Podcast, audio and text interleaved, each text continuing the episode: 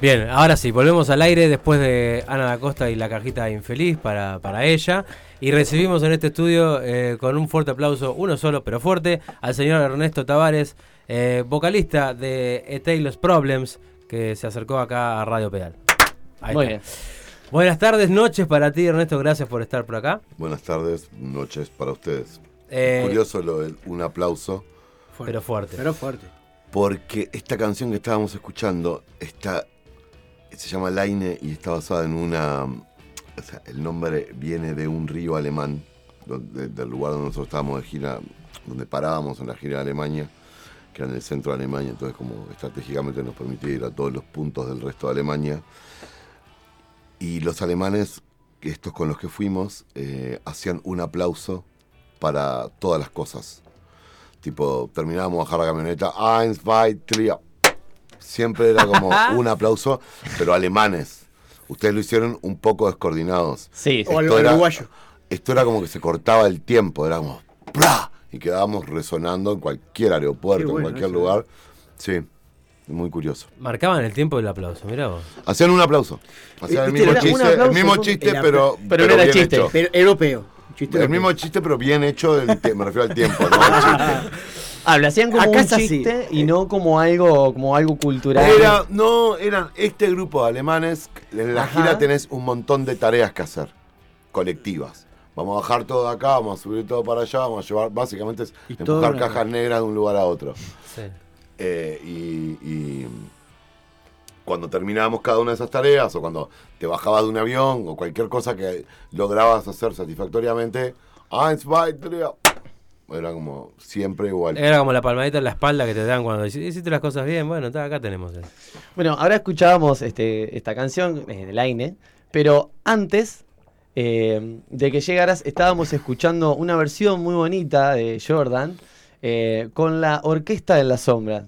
Algo que se hizo hace relativamente poco, en diciembre del 2021. Septiembre. Es- La canción salió en diciembre, grabada en un show que hicimos en septiembre. Exacto, eso mismo.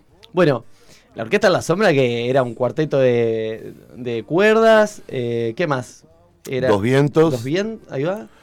eh, un vibráfono y el, su director, que era este Nacho Alborta, que, es, que además tocaba otras cosas. Este, más la banda, que somos cinco.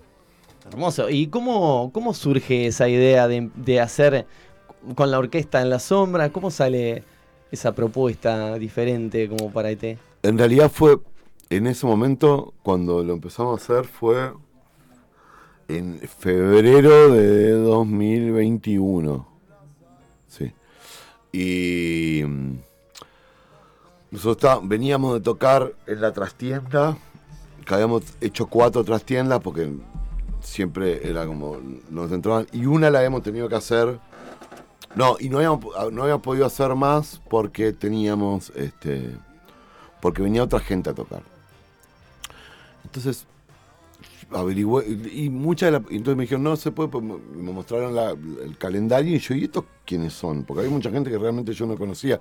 Y yo conozco mucha de la gente que toca, no personalmente, pero Por lo menos nombre. tanto. Alguien te. tema. Porque, no, y porque, nada, porque un técnico te dice, no, estuve laburando con Fulanito mucho antes de que salgan en la radio, digamos.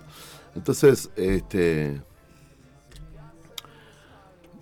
Claro, nosotros, ahí el aforo permitía, y esto fue como pico de pandemia, ¿no? Este, el aforo permitía, eh, creo que eran 240 personas en la Ujú. trastienda. Lo cual era Poco.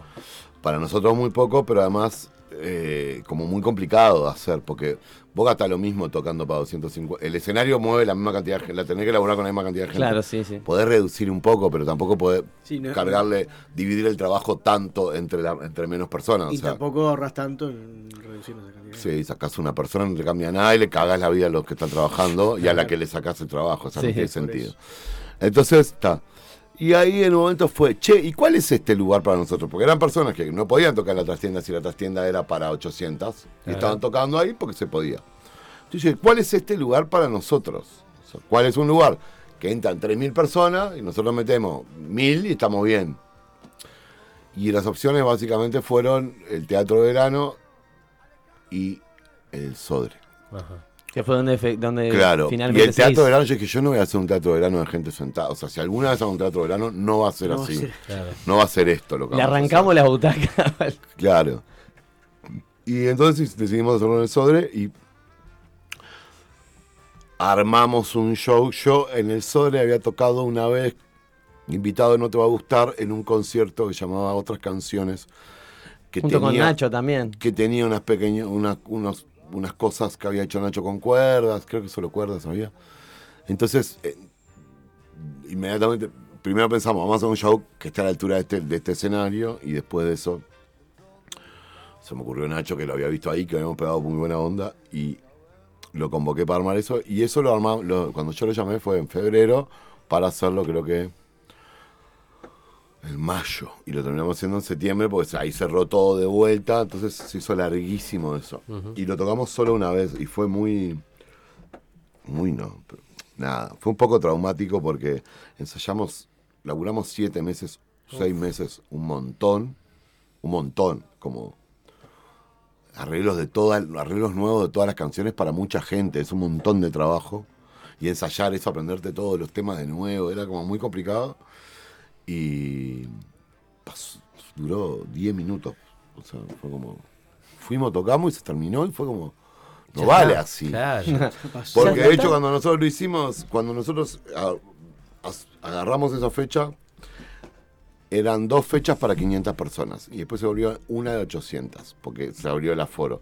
Y un poco que nos mató porque nosotros queríamos tocar dos. De hecho estábamos grabando, se, se grabó y era está bueno tener dos tomas.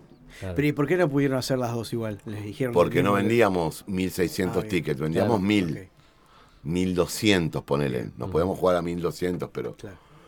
este, en un momento fue tipo, che, ¿Qué si nos sale mal, o sea, si nos salía mal la segunda, perdíamos todo lo de la primera Claro. pagando la segunda. No valía la pena. Eh, es un plan. show muy, co- muy costoso. Entonces es como el, el equilibrio de, de poder pagar toda la gente que trabaja. eh, no sé, en ese show trabajaron 80 personas, una cosa así, fue una demencia. Este, entonces hicimos uno solo, pero bueno, nos quedamos con muchas, muchas ganas. Pero ese tiro le salió bien. O sea, el- el- ese único tiro. Sí, lo que no el- pudimos fue disfrutarlo. Claro. Yo en un momento miré y digo, uy, ya llegamos acá. Y digo, quedan dos temas. Pasa, justo venía Juanito, eh, Juanito no, venía Miguel, el- un técnico nuestro, pasaba con la guitarra y le digo, ¿qué? ¿Se terminó acá? Fue como al pedo hicimos esto.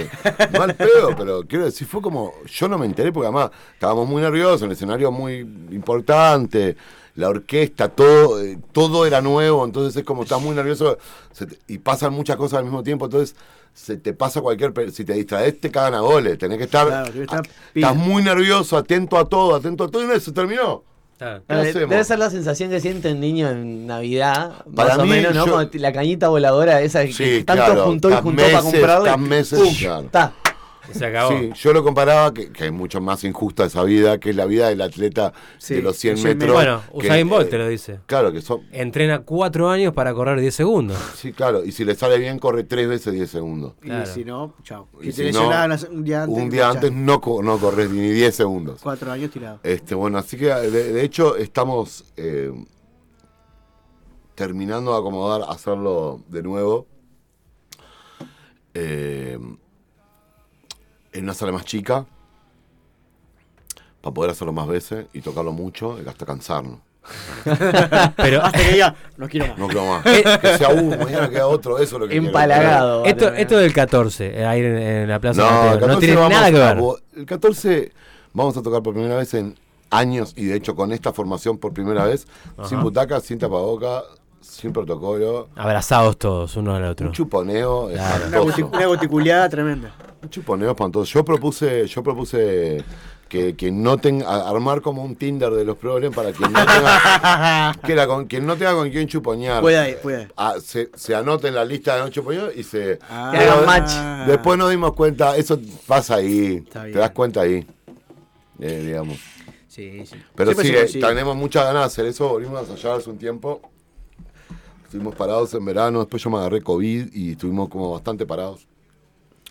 Y cuando volvimos, no sabemos bien a qué, qué show teníamos y cuando pintó que llega a ser sin butacas, con la gente de pie, no sé qué, cambiamos todo el repertorio, o sea, volvemos, traemos de vuelta un repertorio más agitado, digamos.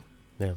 Yo te voy a hacer preguntas del ignorante. El ignorante que seguramente te reciba la, la, la- la reprimenda, el que, el que sabe. Las que sé siempre. Claro, bueno, yo estaba escuchando, me di una panzada del- de los problems y mm, en el 2014 cuando escuché Éxodo dije, Pau, qué Ahora, te voy diferencia. a corregir desde ahora, el éxodo. El Éxodo. Ah. Bien, bien, Bien, ¿viste? bien. Es muy sabía. importante, porque Ah, mucha no, gente está dice perfecto. éxodo y es el éxodo. no Perfecto, está muy bien, gracias por la corrección. Bueno, escuché el Éxodo y vi que, a mi juicio, a lo que había escuchado antes, tenía muy poco que ver o quizás había mm, mm, cierta oscuridad en ese disco que a mí me sorprendió. Eh, ¿Hay algo que haya cambiado para que para hacer esas tipo de, ese tipo de composiciones en ese 2014, para ese éxodo, para ese el éxodo? ¿El éxodo respecto a cuál tiene oscuridad? Eh, y al primero del 2007. eh, al primero de 2007 seguro, Y, pero al y segundo no sé. Claro, es mi, mi sensación. Por Ah. eso digo desde mi perspectiva que Sí, yo escuchaba sí, algo no, como no. mucho más, más bajo, más down. No sé, me, me- me lo cuestioné y digo, ta, le voy a preguntar. Total. Más que decirme no, Yo no sé, si, no sé si puedo explicarte eso. Te puedo explicar lo que yo lo que para mí fue diferente de hacerlos. Bill fue un disco construido co- con mucho tiempo. Probablemente el tiempo te dé reposo. Y el Éxodo fue un disco que yo venía trabajando hace un par de años y que en un momento me separé, me fui a una casa que me prestaron por dos meses y lo escribí dos meses. En, en dos meses lo escribí. O sea, ya tenía los muchas ideas de esas canciones, incluso algunas canciones enteras de eso, pero lo bajé entero eh, y es un disco grabado si- sin... Fue grabado en cuatro días la banda y en ocho días las voces y lo mezclamos en cinco sesiones. Es un disco de cuarteto, no tiene ningún otro instrumento, no tiene nada. Está hecho como, eh, está muy despojado, Despojado. porque es un disco de eso. El Éxodo es un disco de gente que se que, que abandona lugares y se va más o menos con lo que tiene, con lo que le cabe en las manos. Entonces, por definición, el disco tiene un teclado chiquitito en una canción que en realidad dobla una guitarra, así que podría considerarse una guitarra que lo que Como un arreglo de guitarra, quizás. no, se- es como lo que hace es toca lo mismo que una guitarra o casi lo mismo para generar que esa guitarra suene más eh, con más espacio. Claro, como con más profundidad. Claro, eso. Es profundidad es la palabra correcta. Eh, y después, creo que no hay nada más. Hay una armónica que grabó el enano, que también es una armónica, se puede llevar, cualquiera la puede llevar. Entra en cualquier lado. Suena hasta sin querer. Sí, sí. Entonces, este, ese disco. Y respecto a Hambre, Hambre es todo lo contrario. Es un disco que tiene un montón de capas. Hambre en el del 2018. Sí, que es el disco que sigue. ¿Ese lo escuchaste? Sí, lo escuché, hambre lo escuché y también estuve leyendo un poquito acerca de, de la primigenia de eso, que nace cuando, cuando- la tapa, por ejemplo, está la loba con Rómulo y Remo. eh, evidentemente, yo que yo entendía que era Rómulo y Remo, después leyendo algunas entrevistas que, que hizo Ernesto, ahí me, me sacó la duda. Y, y no lo entendía el, el- el- el disco hasta que vos comentaste en una de esas notas que hubo un choque de planetas entre los compañeros cuando viajaron justamente a Alemania y como que era una refundación de todo, Sí. ¿no? Este y como que era el nuevo nacimiento. Barajar y dar de nuevo. Exacto, Sí, una cosa además, así. eh, En la imagen de Rómulo y Remo también está el hambre en sí mismo. Ujú. Está la hay, hay- tres o Muchos cuatro conceptos. cosas que están Sí, en todo el referencias. Bueno, la fun- fundación eh, es una de las eh, de las canciones eh, eh, que, que- Sí. bueno que me parece que es, es propio, es, es, es el- la clave del disco, arrancar así, me pareció, no sé. Sí.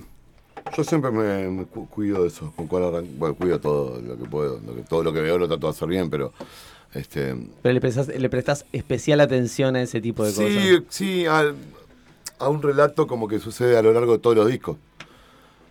Eventualmente, vos podrías poner todos los discos uno atrás del otro en el orden en que están las canciones en los discos y tendría un- y haría un solo relato. ¿De Más todos o los menos. discos? Sí, Desde el 2007 hasta ahora. sí. Inclusive mudar. O sea, si bien Sí. muda- es una, Sí, una mudar. es- reformulación de, de hambre, hambre. pero También. Sí, sí, mudar. Elige las canciones de hambre para. Me estaba acomodando la espalda. No, perdón, perdón. Me estaba acomodando la espalda porque estoy destruido de la espalda, quiero que lo sepa. No, este. Yo creo que le da un otro sentido a hambre esa combinación de canciones. Pero es un anexo.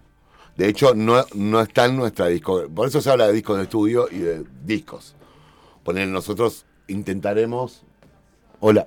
Intentaremos. eh, eh, intentaremos editar en algún momento el disco entero o algo de, de este show que sacamos una sola canción, que editamos una sola canción. No vas, no es la disco, la discografía oficial de una banda incluye todo eso, pero la discografía de estudio es la que tiene las canciones nuevas. Claro. Y eso es todo, digamos. Eso, ese es el relato central. Después lo otro son cosas que pasan por eso, que a las que le damos a mudarnos llevó un montón de laburo.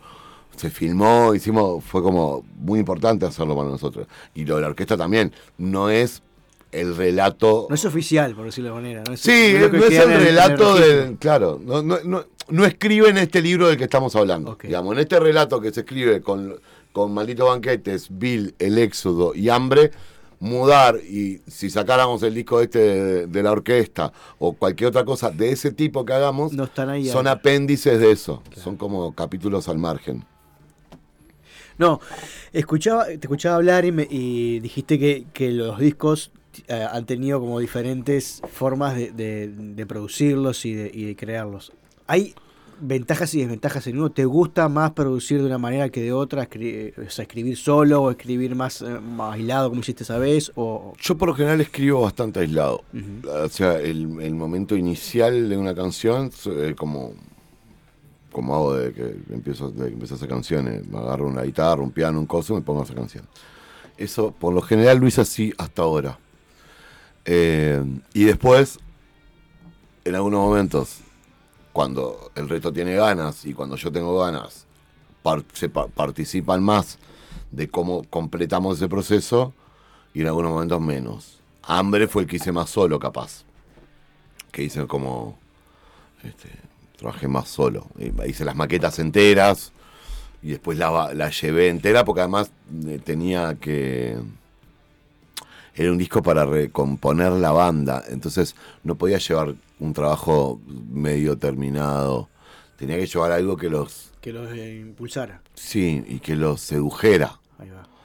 Entonces, una cosa de yo grabando con la guitarra no los iba a seducir, los seducía que tuviera un poco ya las partes de cada uno, no sé, en fin. Y en esta, con nuestra nueva formación, eh, las tres personas nuevas que entraron a la banda, Iván, Crisman, Bárbara Jorsin y Martín Iglesias, Iván ya estaba en la banda, ponele, porque Iván se fue con nosotros a Alemania a suplantar a Santiago, o sea, como Iván, después de eso quedó, o sea, te fuiste un, un mes y medio de gira juntos, Ya te estás sos todos adentro. Este, pero bueno, después quedó, pero son los tres son compositores, los tres componen sus propias obras.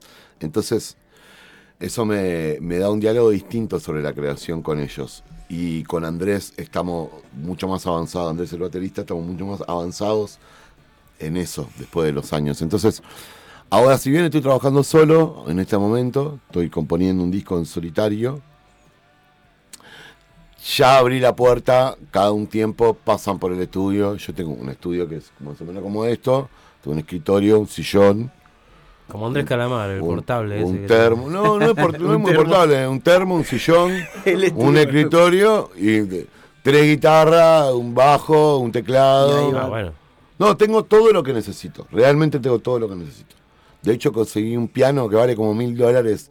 Uno que conseguí a 200. Soy muy feliz. Medio roto. Le andan mal en algunos lugares.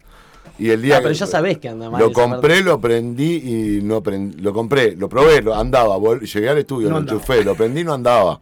Pero después anduvo. Anda perfecto. Lo quiero mucho. Este, bueno, y ta, tengo todo lo que necesito, de verdad. Tengo un micrófono decente, tengo las condiciones para dominar. Y cada un tiempo pasan.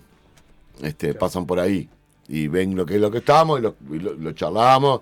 Y mi idea ahora tenemos unas cosas que terminar y sobre la segunda mitad del año es terminarlo en serio, digamos, meterle fuerte para poder cerrar esas canciones y en ese proceso me interesa que vengan porque tocan mucho los tres, porque entonces tipo yo toco el piano más o menos, bastante mal de hecho.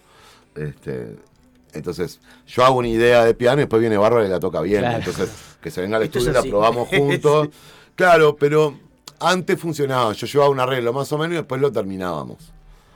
Ahora me interesa que se pueda transformar radicalmente el arreglo, ¿entendés?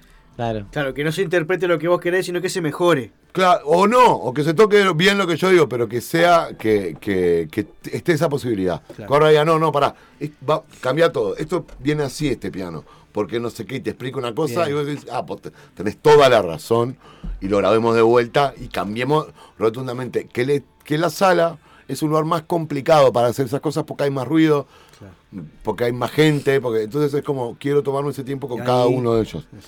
Este, y aparte quiero hacer un disco un poco más de... Tú, estoy haciendo un disco, no lo tengo bien claro, no tengo mucho... Podría hablar mil horas de eso, del disco, pero no, no tengo muy claro, no tengo muchas definiciones sobre lo que estoy haciendo. Estoy muy en el, en el momento en un momento de ceguera con el disco. ¿Y eso te, te- te implica que parás o, le- o seguís Estoy yendo ideas? poco. Es el primer disco que hago desde que tengo una hija. Bien. que además, este, nada, el único horario que me deja libre, libre, son las mañanas que va a la escuela, va al CAIF. Entonces, el resto del tiempo, y, yo- y, y voy al estudio a veces de mañana y la verdad que me arrastro por, por los teclados.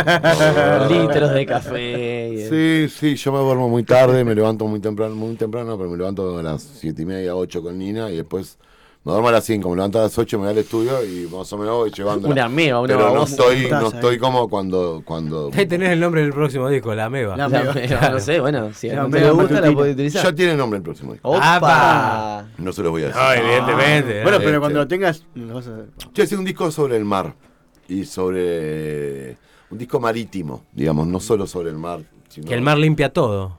también. Que, que- que el agua limpia todo y que lo que resta, lo que vuelve después, ta, trae. Como Yemanjá, viste que te, te lleva cosas hacia adentro y después trae lo que, lo que queda acá y, y ta, y te manejas con lo que hay. Tengo un amigo que se encontró en la playa Ramírez una como cinco días después se encontró una cabeza de cabra dando vueltas.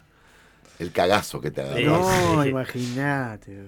Porque, porque después todo bien, decís, claro, es una cabeza de cabra de Yemanjá, pero Pero en el durante, momento, te quiero durante ver ahí. Los primeros 20 segundos Sí. Estás ¿Qué muerto es de esto? estás miedo. muerto. Lo Estás muerto directamente. Es la cabeza de caballo que te ponen cuando te te la levantas la mafia mafia, claro. Es la que te manda, es la que te manda. Es como te- es una amenaza de.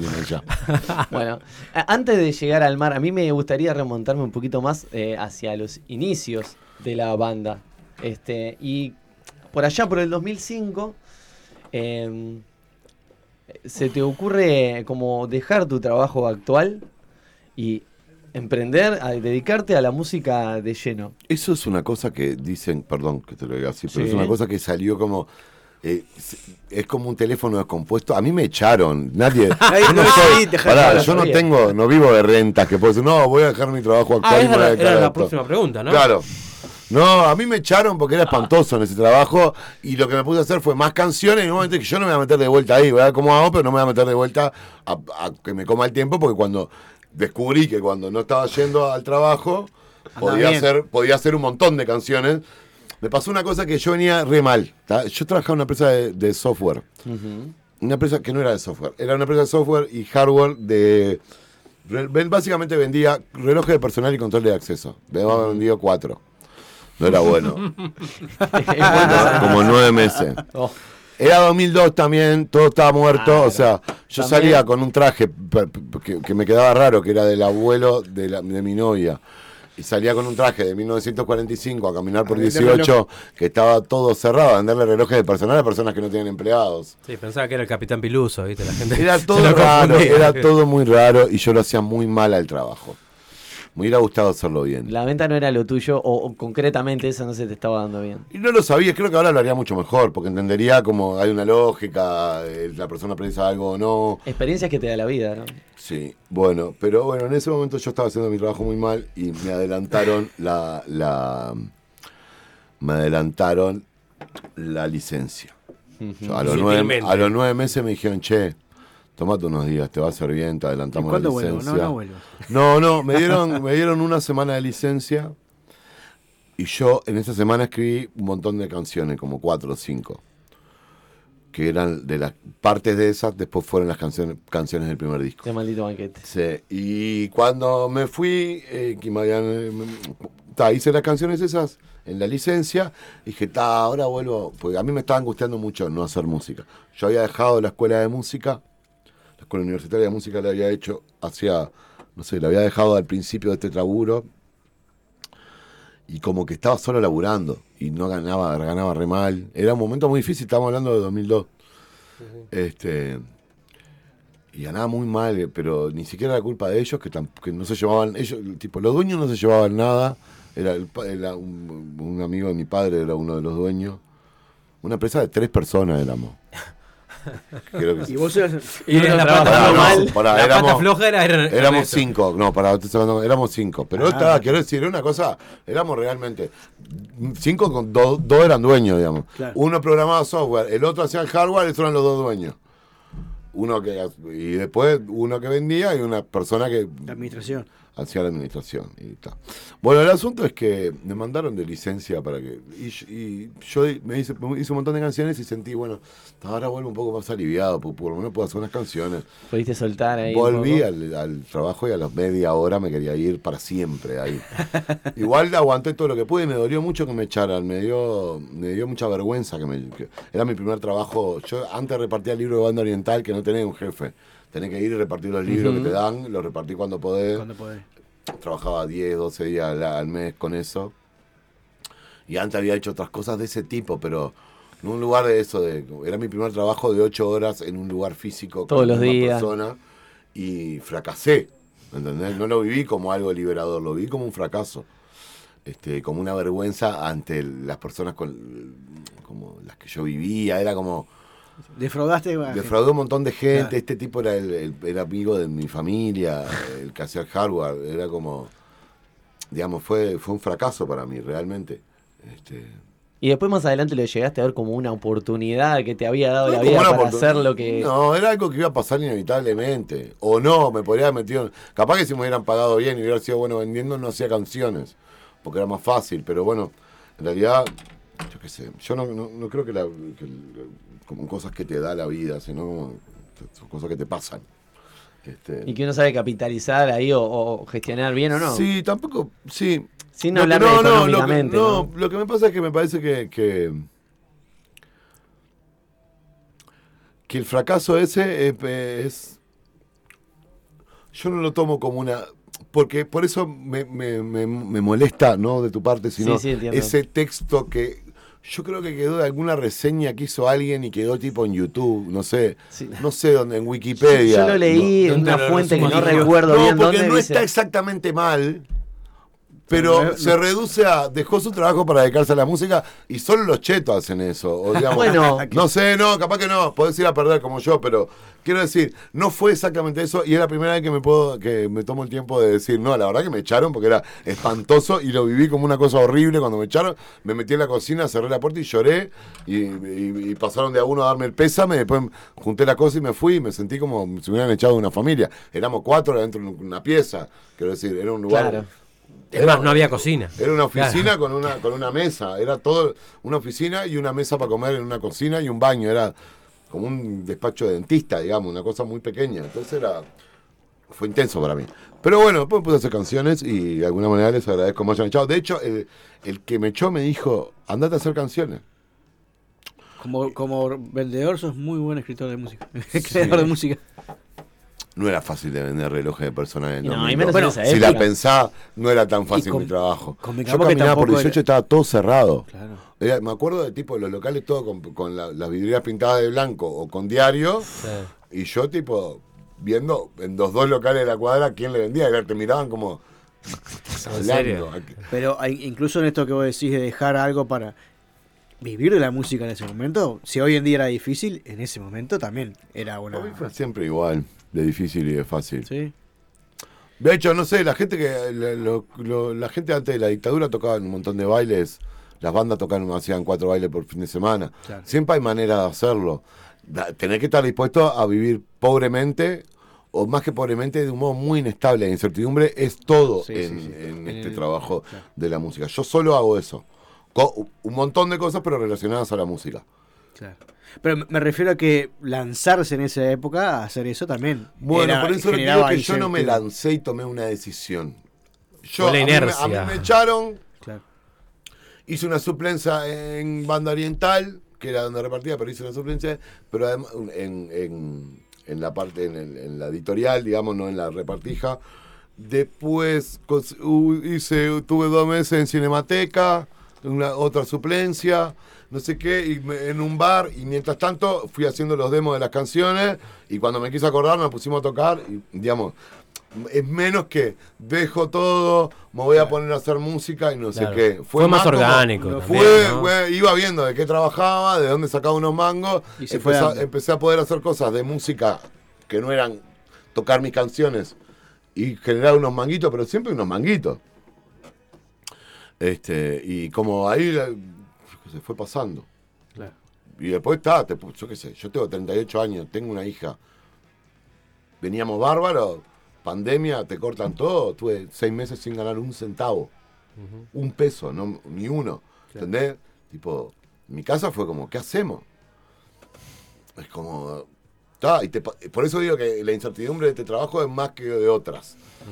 Porque es siempre incertidumbre. Eh, vamos a tocar en tal lado y suponemos que la gente va a ir.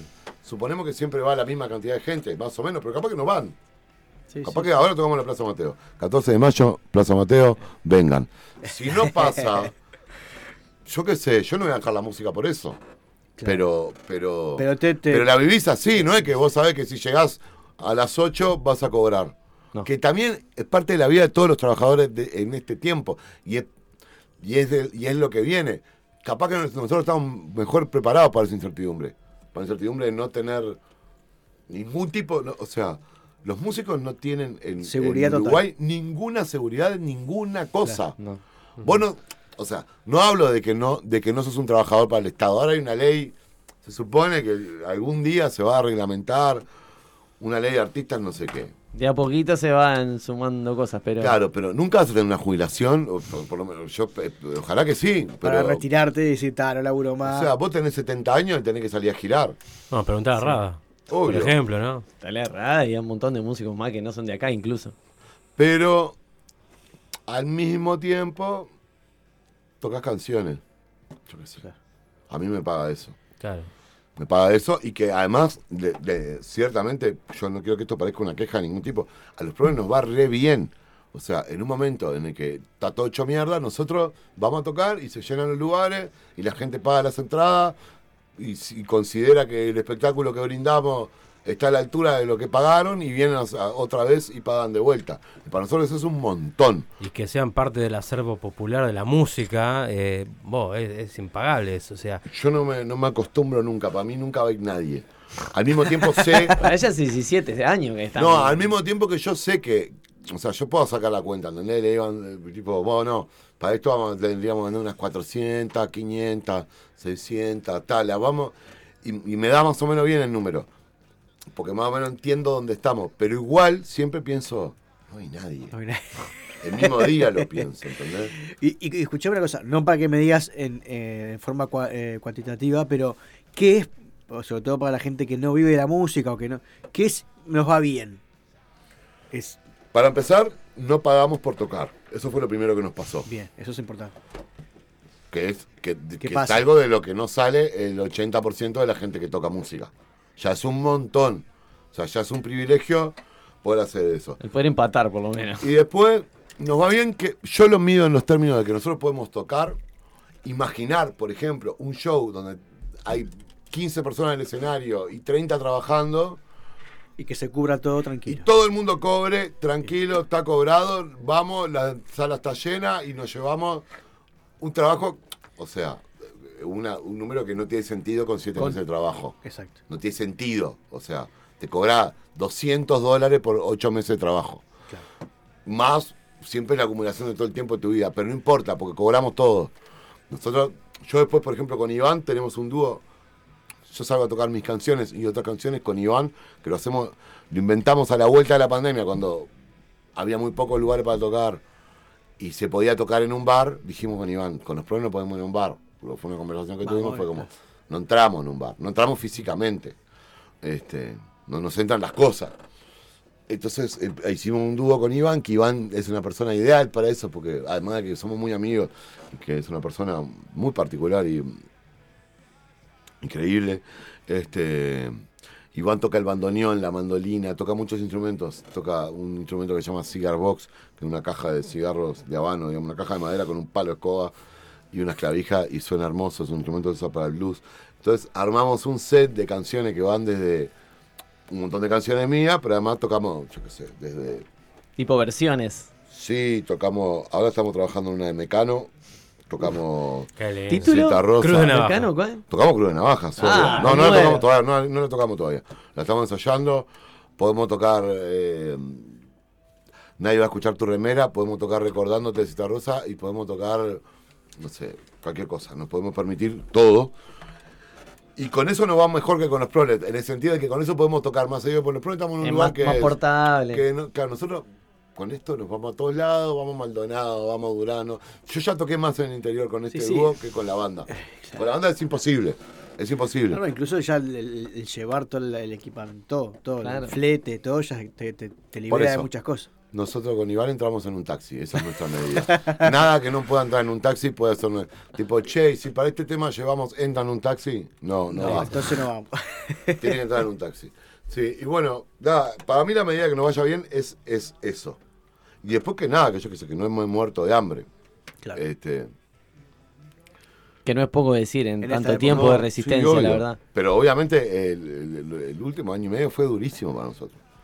Después cuando se cortó por segunda vez, este, Claro, a los que estábamos activos y no teníamos otro trabajo formal y no sé qué, el ministerio nos dio 7 mil pesos por mes durante tres meses. Que a nosotros nos vino- a mí me vinieron bárbaro, Para los pañales. pero realmente no es lo que yo cobro por mes. Claro, Ni no, mucho. ni- ni ni- cerca. no se parece a un seguro de paro, No, digamos. no. Este, No podés ni medio alquiler con eso. No estás cobrando el no. 60%. Claro, y la verdad fue muy duro para mí y para un montón de personas que trabajan de esto que no son los que tocan. En la música trabaja un montón de gente que hace otras cosas. Claro. Que alguna es igual de especializada, porque poner un fletero puede hacer otros fletes. Aunque vos para ser fletero representás, representás saber manejar un camión, tener un camión y tener una clientela. Hay gente cuya clientela está en, la- en las bandas, entonces realmente Tuvo que hacer nueva clientela. sí, a- le había pasado igual de mal. Pero hay gente que tiene trabajos muy específicos, que son muy ¿no? difíciles, claro. Los técnicos Los son gente que tiene un trabajo que no puede hacer ningún otro, que al mismo tiempo no sirve para ninguna otra cosa. Claro. El tipo, No vas a contratar a un sonidista para tu cumpleaños. claro, es como, hay gente que realmente, Sí. nada, hubo, yo qué sé. Está bien, igual, yo, yo, de alguna manera, hay un lugar en el que para mí que la cultura está abandonada, la hace fuerte. Siempre. Es como la cultura florece en la educación, pero no en el. no necesariamente en el subsidio. Florece con gente. Si hay gente educada, la cultura anda, pero este, encuentra. ¿Viste? Yo qué sé. Crece debajo de las piedras. Hace muchas. De- de- de- en la primer caverna había uno que cantaba cosas y hasta ahora siempre hay uno que canta cosas. No es, no es tan fácil de romper. En todas las en toda la vez hay uno La cantando música estuvo algo. presente en, mu- en casi que- todas las en civilizaciones todas, en existentes. todas. No hay, no hay forma de civilización que no tenga música. No hay, no hay ninguna manera. De hecho, me acuerdo que en una, una discusión un amigo me decía que, no me acuerdo a quién había escuchado, que hablaba de eso, de como del estado en el que estaba la cultura, del laburo, digamos, en la pandemia. Al mismo tiempo era, probá a pasar la, cuando estaba todo el mundo guardado en cuarentena, probá a pasar la cuarentena sin cultura, digamos, sin películas, sin discos, sin libros. A ver cómo te va.